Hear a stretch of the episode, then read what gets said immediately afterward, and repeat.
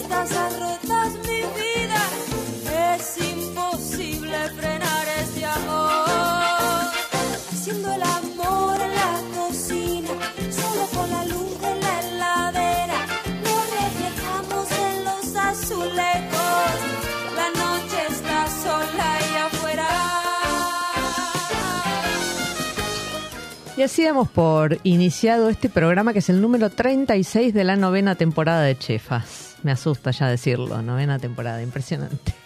Este, bueno, hoy en este día lluvioso aquí en Buenos Aires, este, vamos a hablar de, del aperitivo, que es algo que en esta época empieza a aparecer este, bastante en la escena. Y en este caso vamos a hablar eh, con nuestra invitada de hoy, que es eh, Claudia Piedrabuena. ¿Qué tal, Claudia? ¿Cómo estás? Hola, ¿qué tal? ¿Cómo estás, Mónica? Bien, bueno, Claudia es, es brand ambassador de Pernod Ricard eh, y la marca acaba de mm, lanzar aquí en Argentina el Ramazotti Rosato, así que bueno, nos va a contar un poquitito en qué consiste esta, esta presentación, este, que bueno, que es, es muy interesante, el color es muy bonito. Este, es muy atractivo. Contanos un poquitito cómo, cómo es esta, esta mezcla que, que trajeron en este rosato. Bueno, hicimos un aperitivo a base de alcohol y está aromatizado con hibiscus y con flores de naranjo. O sea, es la flor de azar del árbol de naranjo. Así que resultó ser una bebida súper fresca, golosa, te diría. Claro. Tiene cierto tenor dulce. Así que muy atractiva. Y dado los ingredientes que tiene, que son florales, aparece la coloración muy adaptada, digamos, Claro. ¿no? Una, un rosa anaranjado muy especial. Atractivo, diría. Claro, sí, sí, es muy, es muy atractivo en la, en la copa, ¿no? Este, invita, invita sí, en, en la, en la primavera, que hoy justo no es un día de primavera, pero no importa, este, invita a, a disfrutar así a la tardecita, a la hora del aperitivo, este, invita a tomarlo cómodamente. ¿Con, con qué, cómo recomiendan prepararlo? ¿Cuáles son los tragos, digamos, que ustedes preparan con, con este eh, rosato? Y mira, idealmente siempre con hielo, yo digo que es el ingrediente principal para, para este tipo de bebidas, a- así que por sobre todas las cosas no olvidarnos que tenemos que utilizar o ser generosos con, con el uso del hielo. Y después tenemos dos versiones, con- recomendamos hacer el famoso tonic, o sea, Ramazzotti Tonic de la familia de los tonics, con agua tónica, y si no también otro clásico ya, que es el Spritz, así que lanzamos Ramazzotti Spritz con espumante extra brut. Ajá. ¿Y qué, y qué medidas? Este, Cuando lo tenés que elaborar, lo que haces es calcular un tercio del aperitivo de Ramazzotti, dos tercios de agua tónica en caso de hacer el tonic y lo mismo para el extra brut. Siempre pensando que si vamos a usar un copón, idealmente es eso, no usar una copa o un copón amplio, entonces colocamos primero la medida de Ramazzotti, después completamos esa copa con hielo. Cuando digo que seamos generosos, inclusive podría sobresalir un poquito de hielo por encima del borde de la copa, porque al momento de agregar el agua tónica o el espumante, el hielo va a bajar, pero como es bastante va a causar buen impacto para enfriarlo realmente y refrescar la bebida y no que diluya, ¿no? Y finalmente cuando ya lo tenemos por- preparado, Porque, porque eso es clave, o sea, en la cantidad de hielo evitas eh, que se diluya, en el- o que se diluya más lentamente, ¿no? Buscas Claro, hay, sí, hay una creencia que es solo una creencia que cuando nos sirven los cócteles colmados de hielo, sí nos están haciendo un mal servicio y nos están diluyendo el Claro. trago. Y en realidad es al revés, porque la medida de la bebida es la misma. Ocurre que si ponemos poco hielo, el hielo no impacta y solo se diluye, queda como flotando. Cuando el hielo flota en el cóctel, algo no salió bien. y solo enfría apenas, o sea, no termina de enfriar y encima diluye. Entonces no sería la ocasión.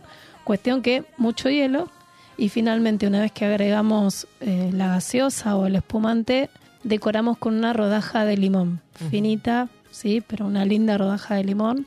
Eso le va a incentivar el, el cítrico y la nota fresca. En- recién este, mm, mencionabas el, el tema de, de la dilución del, del hielo. Este, ¿cómo, eh, cómo, cómo funciona en, en los tragos este, el, el punto, digamos, ideal de, de preparación? Que no estén muy alcohólicos este, y bueno, con las combinaciones, ¿no? ¿Cómo, ¿Cómo es la recomendación genérica? Me imagino que después en cada trago hay una... Sí, una no cosa- sería el caso de esta receta exactamente, que la en sí es lo mismo, me vuelvo un poquito.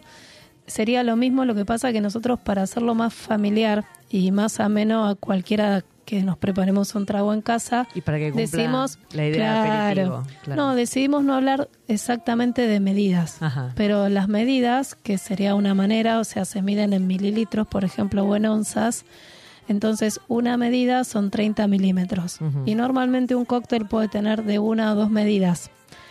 Cuando desde siempre se utilizaron esas dos medidas como máximo, hoy en día bajamos un poquito porque estamos en la etapa de el low alcohol o Claro. la bebida más amigable y no tan intensa en alcohol.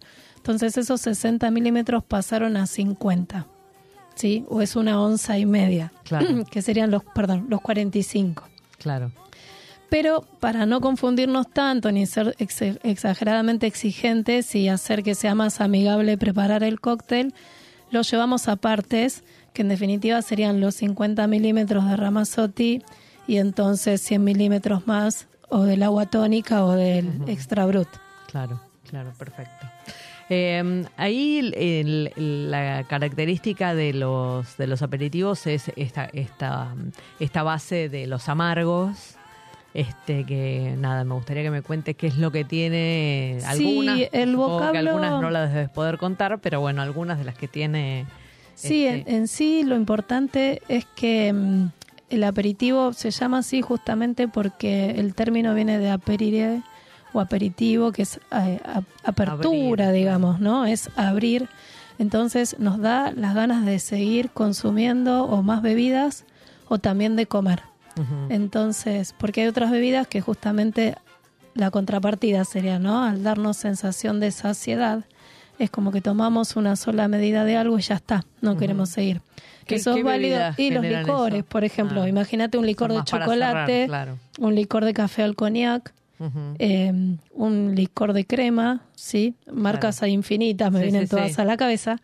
Este, ahí uno toma una o dos medidas y con eso ya sintió Claro. la satisfacción de cerrar tal vez toda una ocasión de consumo o una comida. En cambio los aperitivos al revés, tomamos uno y nos da ganas de tomar una segunda Claro. copa o seguir con otra bebida, no necesariamente el mismo aperitivo tiene que ver con que parte de las recetas están elaboradas con botánicos. Llamamos botánicos a los ingredientes propios que son semillitas, granitos, cortezas de árboles, frutas, hierbas. Y normalmente tienen marcada acidez y marcados eh, amargos, ¿no? Ciertas amarguras. Entonces ese bitter más la acidez lo hacen abierto y lo hacen refrescante para que no nos dé la sensación de saciedad que es el azúcar, que es lo goloso Claro. Que tienen las otras bebidas. Claro, claro. Ahí los, los botánicos en algún momento, digamos, antes de convertirse en aperitivos y qué sé yo, eran como de la, de la rama de la medicina, ¿no? Se eran preparados algunos que después, bueno, pasaron a... El origen de las bebidas básicamente es cultural así, o sea, tiene que ver con una cuestión de necesidad de los pueblos eh, en la historia, ¿no? En la antigüedad que necesitaban el alcohol porque brinda calor, o sea, para abrigarse. Además de abrigarse son calorías, entonces Claro. las calorías es un alimento y a eso se le suma que para que sea más sabroso lo hacían con ingredientes botánicos que tienen propiedades medicinales y más de uno no solo mató la hambruna, sino que Claro. curó eh, tos convulsa, fiebre amarilla y unas tantas que ahora no me acuerdo, ¿no? es cierto, es cierto. Este, mm, bueno, otra de las de las características de este mm, este de este Ramazzotti es que lo están haciendo, lo están elaborando acá. Sí, No- es, no es suele- argentino, o sea, la marca es una marca italiana Sí. que pertenece al grupo Pernod Ricard, que es la compañía que lo elabora. Obviamente en Italia se hace mucho Fernet bajo el ala Ramazzotti y los aperitivos Ramazzotti. El primer caso de éxito acá en, Ar- en América fue Chile, hace dos años atrás, que lanzaron Ramazzotti Rosato. Ujú, Y bueno, nosotros como trabajamos, son, es todo un conjunto, somos un clúster Claro. Chile, Argentina o Uruguay, bueno, aprendimos la experiencia de nuestro país vecino y lo traemos a Argentina. Allá hoy en día es el aperitivo más consumido. Mira. Así que bueno, no sé, tenemos expectativas de, de que tenga buena acepta- aceptación, ¿no? Claro, claro. ¿Cómo, ¿Cómo funciona eso? ¿Suelen probar eh, o depende del producto, lo prueban en, en Chile o en Argentina o en Uruguay o No, trabajamos todos juntos. Todos juntos, Eh, no excede, ya excedió las, las fronteras, no tenemos Claro, límites. claro. Y a- además de la virtualidad y que viste la globalización hizo Sí, más sí. fáciles los viajes y demás, ya somos todo un equipo.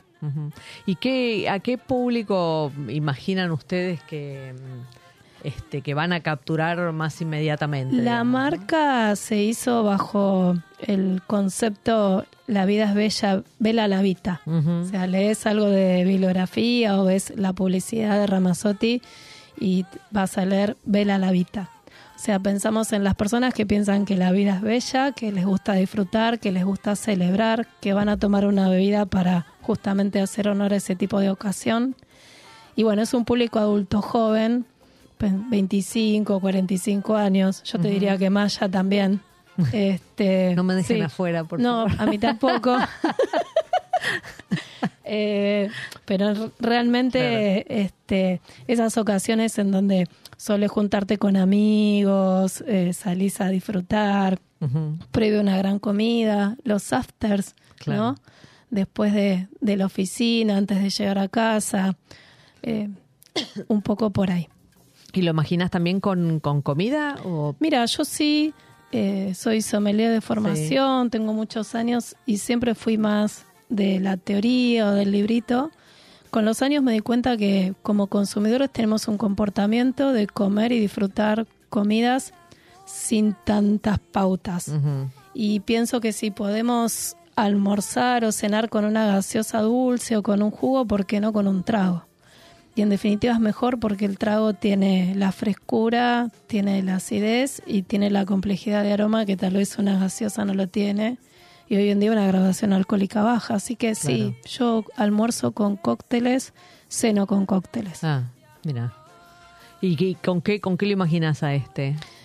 Y con todo, unas pastas secas si quisieras para irme bien al extremo.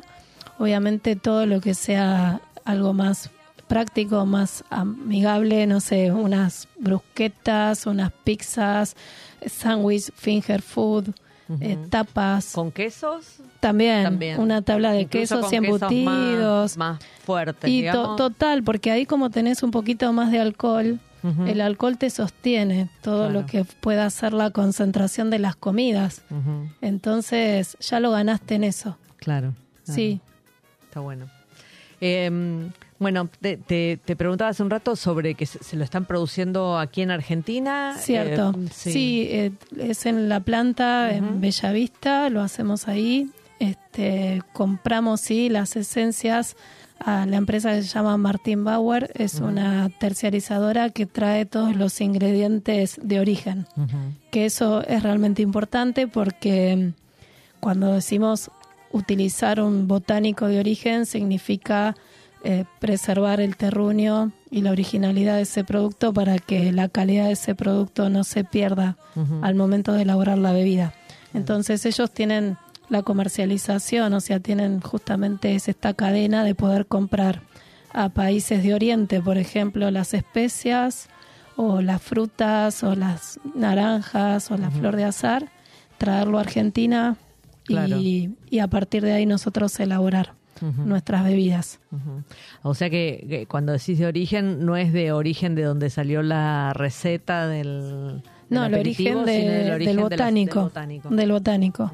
Eso principalmente en las bebidas que tengan muchísima complejidad en cuanto a la receta de los botánicos, ¿no? Claro.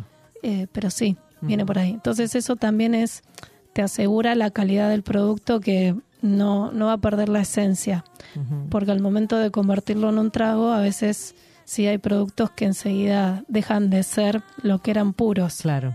Claro. Entonces eh, ahí es donde uno ve la originalidad de, del- de la bebida. Claro, claro.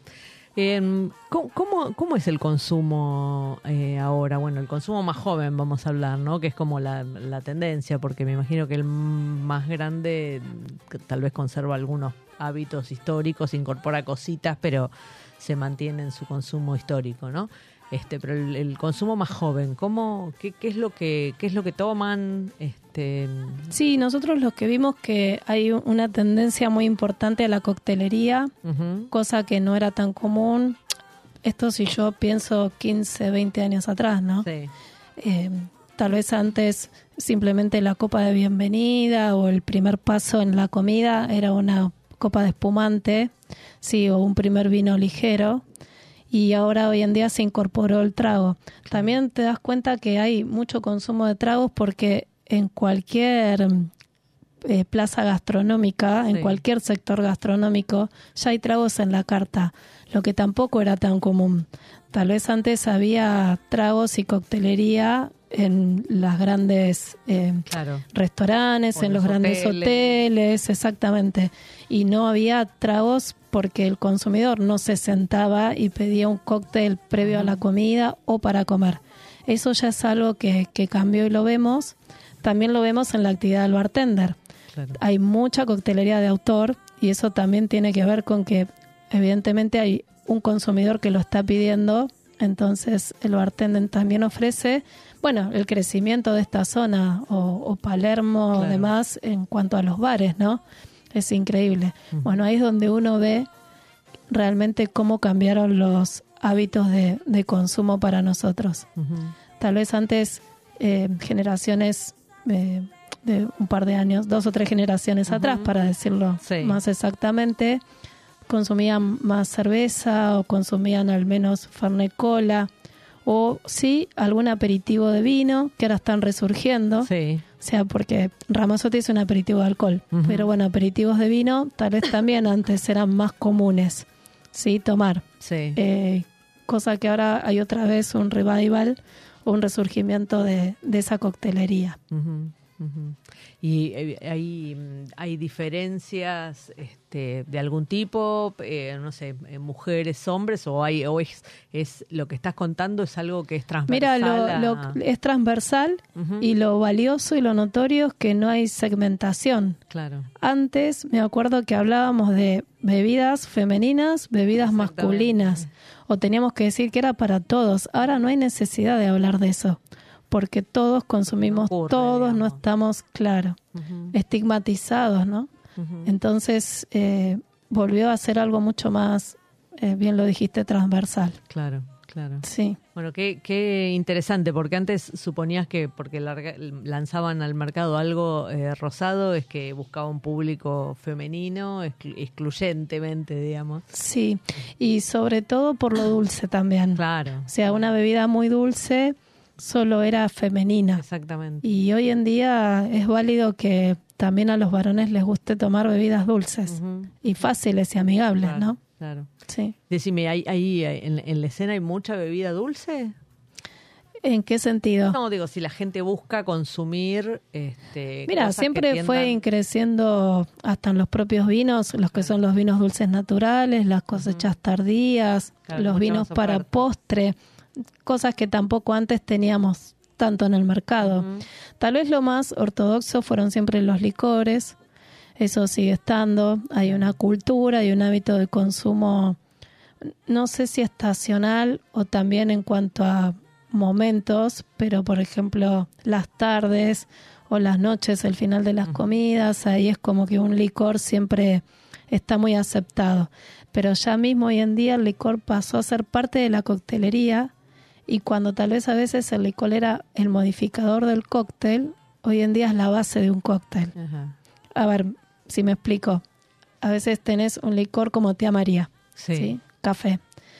Entonces, nunca ibas a tomar un cóctel a base de tía María. Claro, Hoy en día lo hay. claro. Sí, Era, en la era un base, ingrediente más. Antes Ahora, ese licor de café era parte o un ingrediente más en esa bebida. Y esto lo asocias a Nada, esta apertura que tenemos de más, más libertad. de más libertad de consumo, de elección, de disfrute, si se quiere, de no estar Sí. eh, justamente limitados por estereotipos. Se, se metió mucho más la coctelería en la cocina, ¿no? Este, preparando este, algunos mm, almíbares, al- algunas bases. este, Bueno, todo fue creciendo también, el conocimiento de los propios bartenders eh, fue haciendo que cada vez sea todo mucho más eh, técnico también, desde lo que son los cuidados en cuanto a las posibles fermentaciones o no, y en caso de tenerlas como, Claro. y la complejidad aromática que eso te da, el uso o la, o la manipulación de la acidez en las bebidas, Claro. Los almíbares, cuando antes eran hechos ah, de una única manera, ahora tenés un montón de alternativas para, para la elaboración de los almíbares. Todo fue creciendo en ese sentido. Nos ayudó mucho que esto que decíamos al principio, o yo mencionaba de la famosa globalización, tener más cercanos Claro. sí, culturas que están un pasito más adelante que nosotros en cuanto a lo que es el consumo de la coctelería, ¿no? Claro, claro. Y eh, aprender de esas buenas prácticas. Sí, hay, hay, hay algunas experimentaciones como mm, eh, raras usando mm, producto de cocina que tal vez es como más experimental, grasa, de... ¿Viste algo de eso? Yo he escu- he escuchado cosas, no, no sé qué Mm. tanta, tanto peso tienen, digamos, en la, en la escena de la coctelería real. No, no lo, no te lo podría contar bien. La verdad que no. Yo a lo, a lo que he llegado y que me parece muy interesante es el uso de la clarificación, sí, de los geles para que sean parte del cóctel. Claro. Entonces, la gelificación, todo eso me parece algo. O el uso de clara para sí, limpiar. Y el eso, después también el, el hielo seco, este, son todas como alternativas que la verdad me, me llaman la atención dentro de lo que sería algo más innovador, Claro. ¿sí?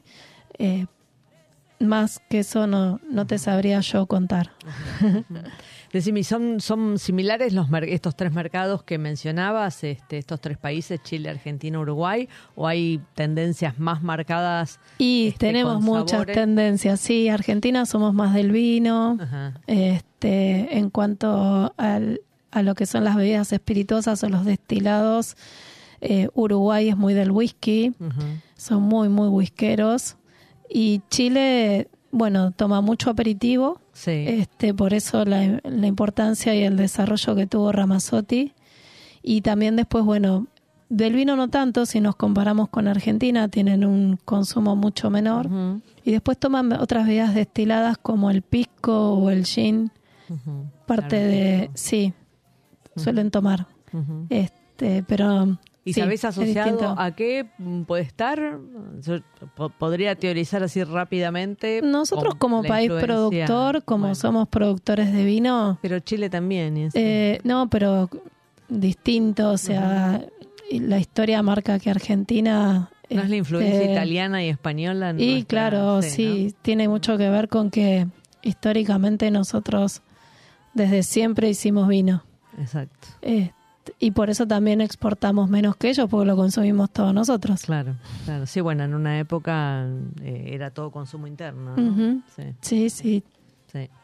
Este, mm, bueno, el, el- me contaba sobre el- la flor de azar, de hibisco, y después qué, qué otra cosa, digamos, encontramos en, los, en las notas eh, de, de este aperitivo. Cuando uno hace una cata del aperitivo neto, o sea, primeramente te parece una bebida muy golosa. O sea, por sobre todo la, la- todo aparece el dulce sí, el, y, la- y en parte la frescura. Entonces eso es a lo que uno llama goloso asociándolo a la golosina, ¿no? claro. Esa cuestión como acaramelada.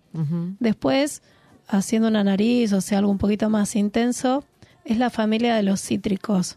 Entonces aparecen notas alimonadas, aparecen otras notas florales también y empieza a haber flores blancas como las magnolias, por ejemplo, Mira. ¿sí? Los jazmines, o sea, esas notas que justamente te dan la sensación de frescura. Claro, los olores de la Sí, digo sensación ¿no? porque es lo que te abre, o sea, es una apertura de nariz, ¿no? Eh, pero sí, y tiene que ver un poco con, bueno, puede ser con la primavera, ahora llega una etapa propicia o Claro. ideal para, para este tipo de bebidas. Aunque para mí no tienen tampoco estacionalidad ni tiempo, supuesto. ¿no? No, pero, digo, todas estas flores que, que uno descubre en este momento que empiezan a abrir y se empiezan a sentir los perfumes, ¿viste? Vas caminando y te empiezan a aparecer los perfumes en la calle. Sí, y mira, fue tan asombroso la bebida cuando la, la hicimos, al probarla, ¿no? Y probarla, uno siempre prueba todo lo que hay, la oferta que hay en el mercado. Y mm, nos dimos cuenta que el valor más importante que tenía eh, Ramazzotti Rosato era la fragancia. Sí. o sea, que era súper expresivo Claro, y que era muy fragante. En, en nariz, eh, no sé, si- no, no sé si tengo registro tan bueno vos porque hoy estás todo el tiempo trabajando con esto, ¿no? Pero no Sí. tengo ese registro de los aperitivos que tengan una nariz así que te Generalmente que te impacta, ¿no? tienen mayor graduación alcohólica, Claro. Ramazzotti tiene 15% de alcohol no más, entonces los demás tienen más graduación alcohólica, aparece mucho más el alcohol. Y después muchos tienen o crianza en barricas, que Ramazzotti no la tiene, o uso de cortezas, sí, o semillas que le aportan un bitter más intenso, Claro. Que no aparece en Ramazzotti tampoco, entonces ahí es donde lo hace fresco Claro. y los otros quedan a nivel expresión de, de nariz, eh, menos fragantes. Claro. Tienen cada uno su valor, claramente, pero el estilo pasa por otro lado. Entonces, el bitter acá está como por detrás, Claro. o sea, tiene ese perfil lógicamente de un aperitivo, pero primeramente es, amigable. Claro. Claro, es- de Y- hecho... Y el- lo- perdón. sí. No, no, te quería contar anecdótico, pero decidimos hacer el lanzamiento asociándolo a un perfume, Exacto. justamente porque como es el valor más importante que tiene Ujú. Ramazzotti, invitamos a Andrea Frigerio, que Sí. tiene su propio desarrollo de perfumería perfume. y ella es nariz, a que haga la presentación y la experiencia de asociar los aromas de Ramazzotti Claro. a la familia aromática de los perfumes, ¿no? Claro. claro. Eh, sí, sí, así que la, la sí. presencia es, es- es muy notoria, claro. Muy, muy Sí. expresivo. Y de hecho lo mixeás, le- o sea, le pones el hielo y, y sigue apareciendo Claro. el aroma, que es lo que después pierden algunos. Claro. Porque queda tal vez este leitmotiv que tienen, que tal vez es el bitter o la crianza en la barrica Claro, y no la expresión eso. aromática. Claro. Y, y esta cosa golosa eh, tiene, tiene una azúcar medición en igual, azúcar. sí, tiene, Sí, tiene un tiene agregado una- de, Ah. de almíbar, tiene azúcar, Claro. que lo hace obviamente fácil. O sea, no, no me O voy a cansar no- de repetir claro. esas cinco, ¿viste? Claro. Fácil, fresco, goloso Claro. Y claro. fragante. Pero no, no es que solo aparece en nariz, sino que en boca también. Vuelve, Claro. vuelve lo mismo. Eso también es como llamativo que no, no modifica. Y al momento de hacerlo, desde la imagen, o sea, lo que es eh, la, la visualización del cóctel también queda el color, Claro. otros se pierden, otros, como es necesario matar el amargor, tal vez hacen un mix con jugos de naranjas o con frutas más densas y pierden el perfil de la bebida también. En cambio, vos ves Ramazotti en la copa y ves el aperitivo. Claro. Sí, seguís apreciando la bebida. Totalmente. Bueno, ahora te propongo que me acompañes a una sección del programa Sí. y luego seguimos conversando. Sí, Bueno, esta semana en un produ- producto, una provincia, este, vamos a hablar de la madera comestible. Este, esta madera solamente crece en Misiones. Se llama yacariatá, un árbol cuya madera se volvió comestible gracias a investigaciones del ingeniero forestal Roberto Pascuti a fines de la década del 90. Este hallazgo cambió el Código Alimentario argentino porque hasta ese momento la madera no era considerada un alimento. Sin embargo, el camino para alcanzarlo no fue nada fácil. Para lograr la patente de este producto, 100 personas tuvieron que consumir la madera durante un año y un médico y un escribano tuvieron que certificar el estado de salud de cada una de estas personas. El proceso de volver comestible a una madera sigue siendo un secreto que en la actualidad mantiene la familia Pascuti, única autorizada para la producción de la madera comestible de Yacariyatá en el mundo. Para producir alimento utilizan árboles de 8 a 15 años, de los que obtienen unos 400 kilos de madera comestible. Este árbol silvestre, que puede alcanzar más de 30 metros de altura, no tiene raíces muy profundas, lo que hace que pueda eh, caer muy fácilmente. Cuando eso sucede, el proceso de trabajo debe ser muy rápido, rápido para evitar que la madera se oxide.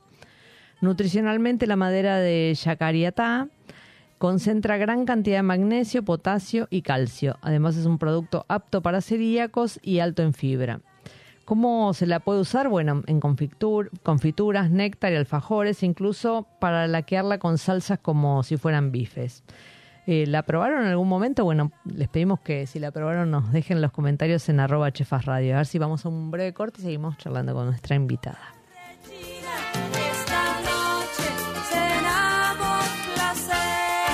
¿Sabías que podés asociarte en forma directa al hospital alemán? Pensado para hacerte la vida más fácil. El alemán tiene un plan médico propio con el beneficio exclusivo de cama asegurada, prioridad en turnos y el 50% de descuento en la farmacia propia. Las cosas que no están en tus planes son las que necesitan un plan. Asociate llamando al 0800 555 2700. Superintendencia de Servicios de Salud 0800 222 Salud 72583 www.sssalud.gov.ar. Inspección en el Registro Nacional de Entidades de Medicina Privada número 1086. Radio Monk.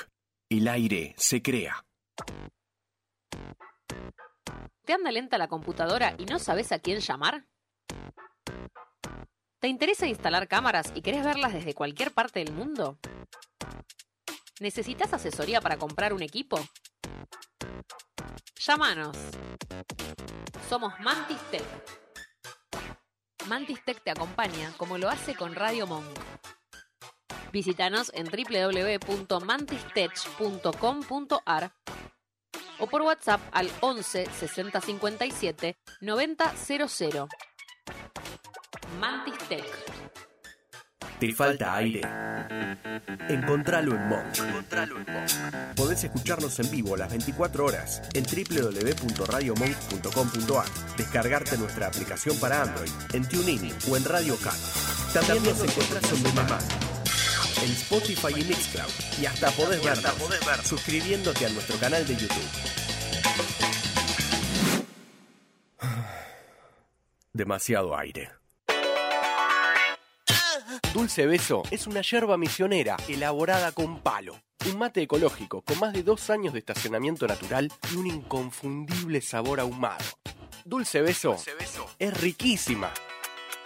Es misionera.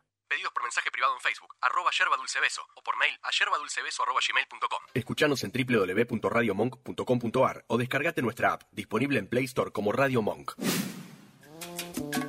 Recorre junto a Mónica Albirzú los sabores de la gastronomía, sus secretos y lo que nadie te cuenta en Chefas. Hasta la última amiga.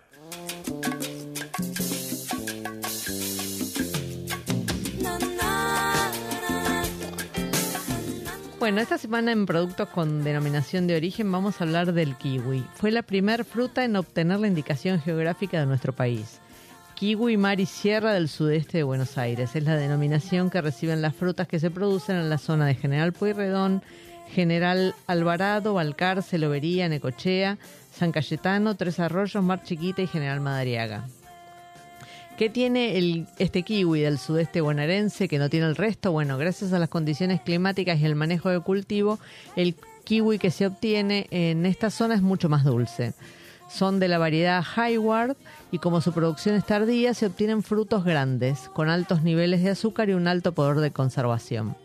Estas cualidades los diferencian de los kiwis que se producen en el norte de la provincia de Buenos Aires, La Plata y Varadero, que tienen otras características. La cosecha se realiza entre fines de abril y principios de mayo, pero gran parte de las frutas son almacenadas hasta diciembre en cámara de frío eh, convencionales con atmósferas controladas para retrasar el- la maduración. El trámite había sido iniciado por la Aso- Asociación Civil Cámara de Productores de Kiwi del Mar del Plata, iba a decir en algún momento Kiwi, ¿viste? Este, pero finalmente fue, fue articulado con el INTA Balcarce, con la coordinación de Alejandra Yomi, e investigadores de la Universidad Nacional del Sur y la Universidad Provincial del Sudoeste. El kiwi es originario de China, recién a, a principios del siglo XX ingresaron las primeras semillas a la costa de Nueva Zelanda. Aunque inicialmente fue conocido como grosellas chinas, en 1959 finalmente recibió el nombre de kiwi como homenaje al pájaro nacional de Nueva Zelanda por su parecido. Bueno, obviamente a nuestro país ingresó este, a través de Nueva Zelanda, ¿no? Eh, bueno, también si quieren comentar en, en nuestras redes sociales, arroba Chefas Radio, eh, nada, los escuchamos. Y ahora sí volvemos con, con nuestra invitada, este, que, ahora me gustaría un poco hablar sobre tu, sobre tu oficio, Claudia. Este, vos, te, vo- vos sos ingeniera agrónoma. Sí. ¿Y cómo llegaste de, de la ingeniería agronómica a la a las bebidas, al mundo de las bebidas, de la sommeliería? Del vamos soy, antes que todo eso, sibarita. Ujú. O sea, si me preguntás dónde está el placer en mi vida, es en la comida. Y también vengo de una familia con cierta cultura que incentivó que la comida era muy importante. Y ¿Qué tradición tenés? no, ¿Española? eh, soy italiana, italiana. que mi madre siempre me dijo del Piamonte. Ah, muy bien. Para que quede claro que no es cualquier lugar Había que decirlo así. Y portuguesa. Ajá, Es un mix. ajá. Pero muy, muy de la cocina, muy de, de, de la Bueno, comida. comida rica en ambos lados. Sí, ¿no? al punto que siempre en casa eh, se valorizó la hora del té, cosa que antes va para la para mi generación, que no lo quiero decir, eh, pero en nuestra época el té era tomar la leche. Claro, En cambio, los sábados y los domingos en mi casa se tomaba el té. ¿Y de dónde viene la tradición Y de, de- mis abuelas, no, mis abuelas, este, por eso digo, tal vez de Italia, no lo sé, Claro. pero tomábamos con comida el té y tomábamos un vasito de licor acompañando al té. Eso era lo distinto a tomar el té con leche con tostadas, Claro. ¿no?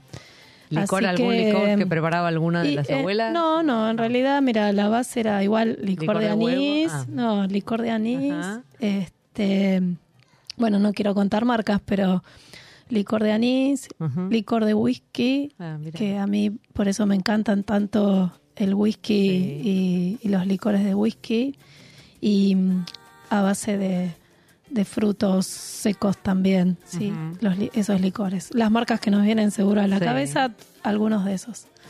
Así que bueno, así empecé en cuanto a lo que era eh, disfrutar en casa de las comidas. Claro. Después mi papá, una marcada eh, incidencia con el consumo del vino en las comidas. Soy de la época que sabemos que ya no, pero que a los Vino chicos los soda. criamos con el vasito de vino con soda.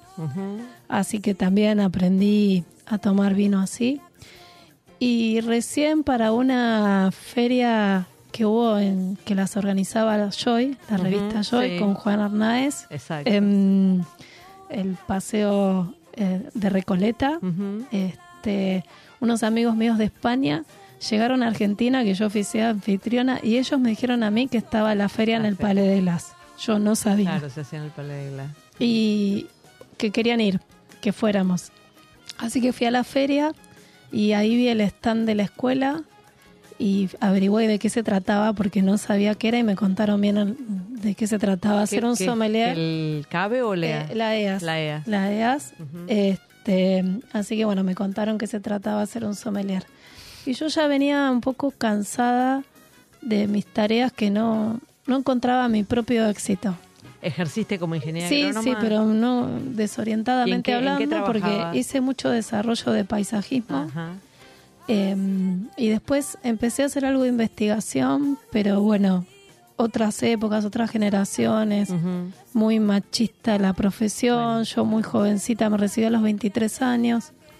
No, Sí, no y, la, sentí... y la liazón con la gastronomía de la agronomía, como te diría que empezó bastante después, ¿no? Recién ahora como que está Claro. despertando, hay una cosa como que entienden que hay que hay, se- que hay un, Hay un trabajo, vínculo, claro, que hay un vínculo total. Que eso que vos haces en Sí. territorio va a llegar en algún momento al plato. digamos. Claro, y en su momento nunca a mí se me había ocurrido tampoco asociarlo de esa Claro. manera. Yo estoy hablando de la década del 90. ¿eh? Sí, sí, sí. Yo en el 90 ya era ingeniera agrónoma. Y entonces, este, bueno, en la, en la feria Sí. dije, acá la gente está muy feliz. Y de repente un- en un stand Genial. los chicos discutían, no estaban felices, los chicos que atendían el stand. Entonces dije, no, no son ellos los que están felices, yo me siento bien acá. Esto tiene que ser mi lugar. Y a partir de ahí, ya casi con más de 35, dije, tengo que cambiar. Y ¿Qué- empecé a ¿Te estudiar metiste qué, qué, qué generación número que sos de Lea? de las cosechas 2007. 2007. 2007. Ujú. Así que bueno, eh, ahí averigüé. De hecho, no me inscribí ese año, o sea, pasaron uno o dos años más hasta que tomé la decisión. O sea, ese fue mi primer episodio que me Claro. acuerdo que dije, esto me encanta. Pero de ahí a decidir pasaron casi dos años. Y bueno, empecé a estudiar. Estudié la carrera y ya la misma carrera me fue llevando a que fuera eligiendo dejar todo lo que hacía. Trabajé como sommelier en Cabaña Las Lilas. Tuve cinco años con Celestino Con Rodríguez, Celestino, que claro. es el head sommelier. Y bueno, ya a partir de ahí dejé la gastronomía y me integré al equipo de Pernod Ricard. Esa es mi, profe- mi carrera, digamos, profesional. ¿Y cómo, cómo es esta, esta vida de, del, del sommelier? Este, Embajador ¿qué- de una marca, o sea, dentro de una claro. empresa. Sí. Estamos a cargo de la comunicación, eh, obviamente cercana al consumidor. Eso es muy importante, tratar de ir con nuestras este, bebidas y ser el vínculo inmediato al, al consumidor y darles a entender de qué se trata nuestro, nuestro portfolio. Después tenemos a cargo todo lo que es la capacitación de nuestras bebidas para nuestros clientes y para los clientes de nuestros clientes, porque nosotros siendo una multinacional, tal vez cuando yo digo clientes hablo de un distribuidor, de una vinoteca, de un hipermercado. Entonces capacitamos eh, a nuestros clientes y después llegamos a través de ellos a sus clientes y finalmente al consumidor. Es una cadena muy larga. Yo trabajo en todas las áreas. Eh, o sea, te doy una cata en un supermercado con un segmento de estándar o hacemos una cata prestige con un cliente exclusivo. O sea, hacemos todo. Así que eh, hago todo lo que es capacitaciones y después también formamos parte, no sé si es, el perfil de todos los sommeliers, esto yo creo que es gracias a Pernod Ricard que tiene este, este programa de, Ujú. de trabajo, que formamos parte de lo que es el comité de calidad de nuestros propios productos, entonces hacemos las degustaciones, las catas, eh, vamos valorando, Eso es un trabajo valorizando, institucional, digamos. claro, dentro de la empresa eh, institucional, digamos, de valorizar la calidad de los productos y demás. Así que trabajo también un poco en esa parte más operativa. Y bueno, yo siento que es la parte más divertida de la empresa, mi tarea, ¿no? O sea, que es parte de, si bien es conocimiento, también es la parte más de celebración, la parte más atractiva y como a mí me gusta, yo me divierto, que eso para mí es esencial, pasarla bien. Y las capacitaciones estas que mencionás que haces, me imagino que te debes, en algunos casos, encontrar con personas que saben y en otros casos con personas que no tienen idea eh, sobre, sobre las bebidas, digamos. Sí, ¿Cómo, cómo es ese trabajo? Eh, bueno, primero darnos cuenta de eso, que no es difícil. O Claro. sea, uno enseguida, quien sabe mucho, te lo muestra, Claro. te hace entender. Enseguida, claro. Claro, que, Que estás hablando con alguien sí, que mirá entiende, que claro. tengo cierta formación. Entonces, bueno, ahí profundizamos más. Yo trato de ir a lo que cada uno quiere saber. O sea, nunca dejo de contar lo esencial, pero tampoco de abrumar a nadie, porque cada uno está para escuchar lo que tiene ganas de escuchar. Y a veces tirar mucha información toda junta no sirve, no suma. Entonces, yo voy a lo puntual de la persona que está en ese momento conmigo. Este, es la atención que me van a poner. Claro. Entonces, una vez que yo más o menos identifico eso, sé hasta dónde y qué tengo que, que comentar ¿y qué va a hacer en vano, no? O sea, pongo como prioridad, esto me gusta de mí, que pongo como prioridad el producto y no a mí. Claro. Porque me ha pasado de escuchar muchas capacitaciones o escuchar excelentes profesionales, pero que hablan más de ellos que del Son producto. muy autorreferenciales. Claro. bueno, y después, El Eh, ego, el ego que hay que sacarle brillo cada tanto. y, y después eh, sí es importante tener los fundamentos, porque cuando uno tiene fundamentos y tiene el concepto, todo lo demás después se adapta. Entonces, cuando hay es un grupo que no conoce nada, bueno, son los fundamentos, ¿no?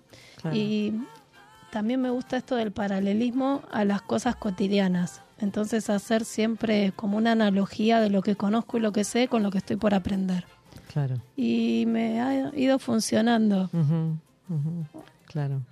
Decime, te, te metiste en una, en una carrera que, este, en, en un oficio que está dominado por las mujeres en este país, Sí, digamos, ¿no? sí. Este, ¿cómo, cómo es eso? Porque, digo, por un lado me parece que debe ser súper interesante y también desafiante, ¿no? Como que no hay techo, ¿no? La- el, Yo el- creo el que a techo nivel... que en muchas claro, profesiones se encuentra acá, no- las mujeres no lo tienen, digamos, está demostrado. eh, la verdad es que estamos muy involucradas. O sea, yo, el, el grupo de profesionales que conozco y de las que me animo a hablar, siento que son todas mujeres muy involucradas con lo que han elegido.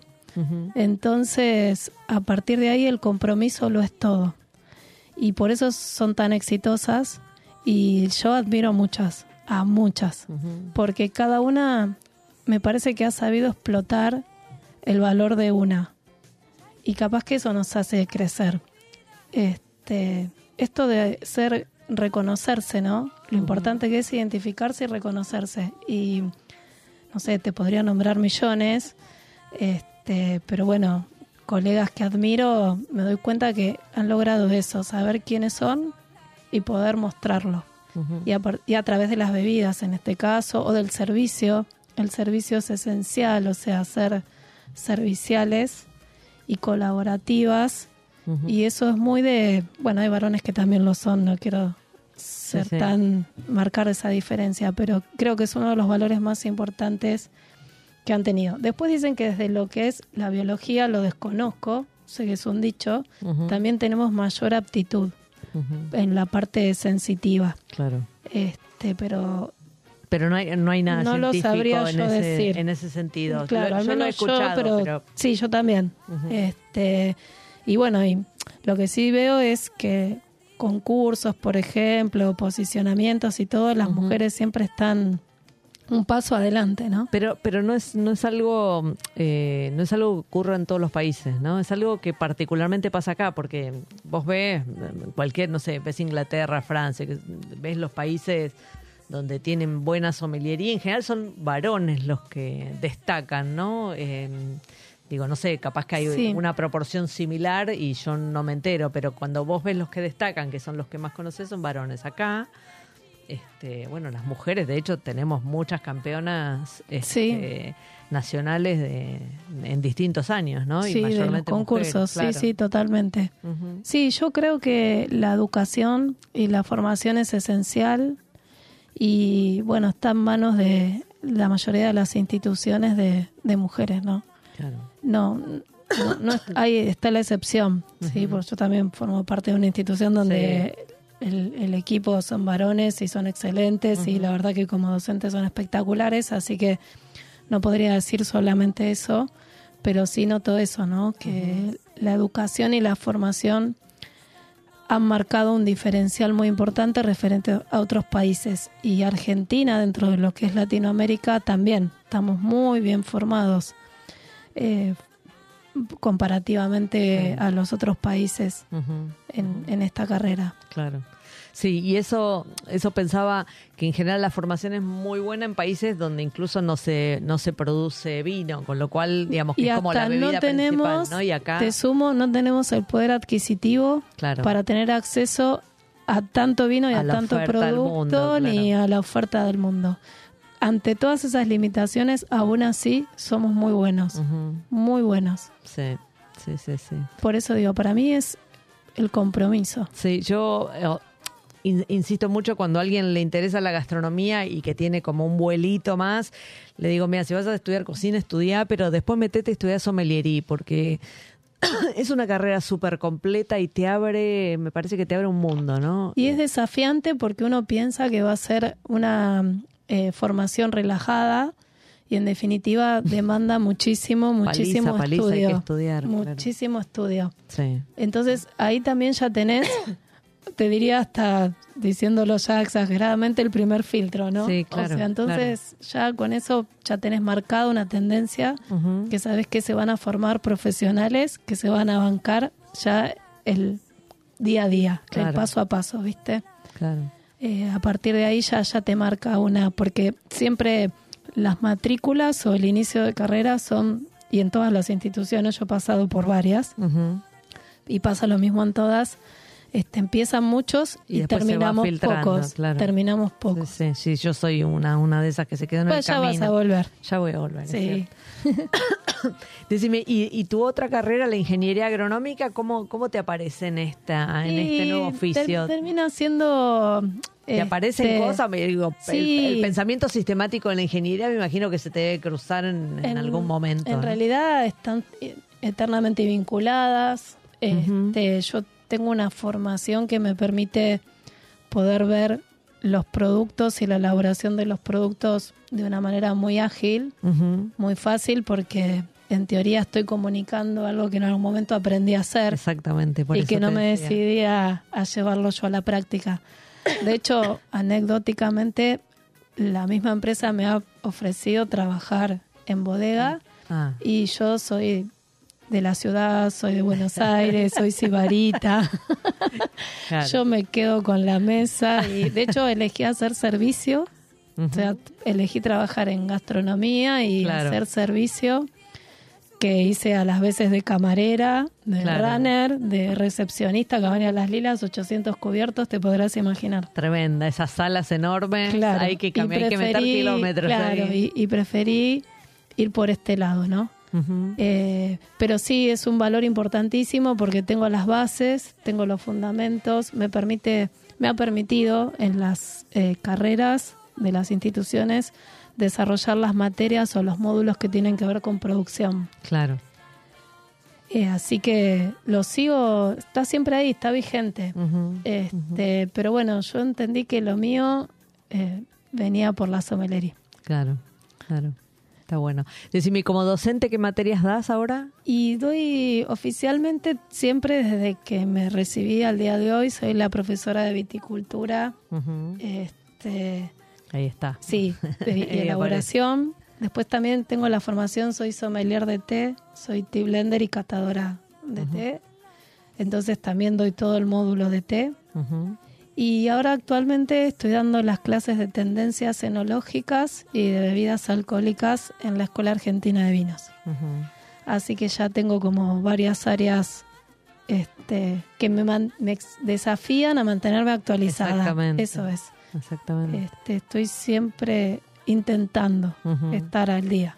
Claro. Es difícil porque es mucho, pero No, y además me eh, gusta. pasan un montón de cosas. eh, hay momentos que te perdés, ¿no? Digo, de, todos, nadie por puede la saber cantidad todo. de productos. nadie, está es- Ah. al 100% de todo, es imposible porque eh, es muy rápido. O sea, Claro. es, es cualquier desarrollo, cualquier crecimiento es muy ágil, es todo muy ágil. Entonces hay productos nuevos, denominaciones nuevas, productores nuevos, eh, productos nuevos que se fueron como adquiriendo su propia identidad. Claro. Entonces, no, es un montón. O sea, uno, el que mucho abarca, poco aprieta también. O sea, uno después empieza como a encontrar su especialización. Claro, claro. A mí me abre mucho que al estar en una multinacional estoy obligada a estar actualizada en muchos focos. Claro, tenés un abanico enorme. ahí. Claro, yo en cuanto a categorías de bebidas necesito estar este, actualizada en todas las categorías, con todas las bebidas. Pero así todo, nunca uno puede saber todo. No, no, claro, claro. Decime, ¿y esa, esa felicidad que decís que, que viste ahí, la, la encontraste? Claro, sí, sí, yo soy una persona feliz. Muy bien. O sea, es hay que ver qué tiende cada uno por felicidad. no importa, porque es la tuya. Pasar nos pasa de todo, me Claro, pasa de por todo. supuesto. Sí, me pasa de todo, pero soy feliz. Estoy conectada con la ve- la la Bella Vita, ¿no? Bella Vita, La Bella, la Bella Vita, como dice Ramazzotti. Muy bien. Bueno, Claudia, un placer. Este, muy Gracias. interesante escucharte Muchas gracias. y gracias por aceptar la invitación. Al contrario, un placer enorme, gracias. Bueno, y a los oyentes que nos acompañaron nuevamente en Chefas, gracias y nos vemos el próximo jueves.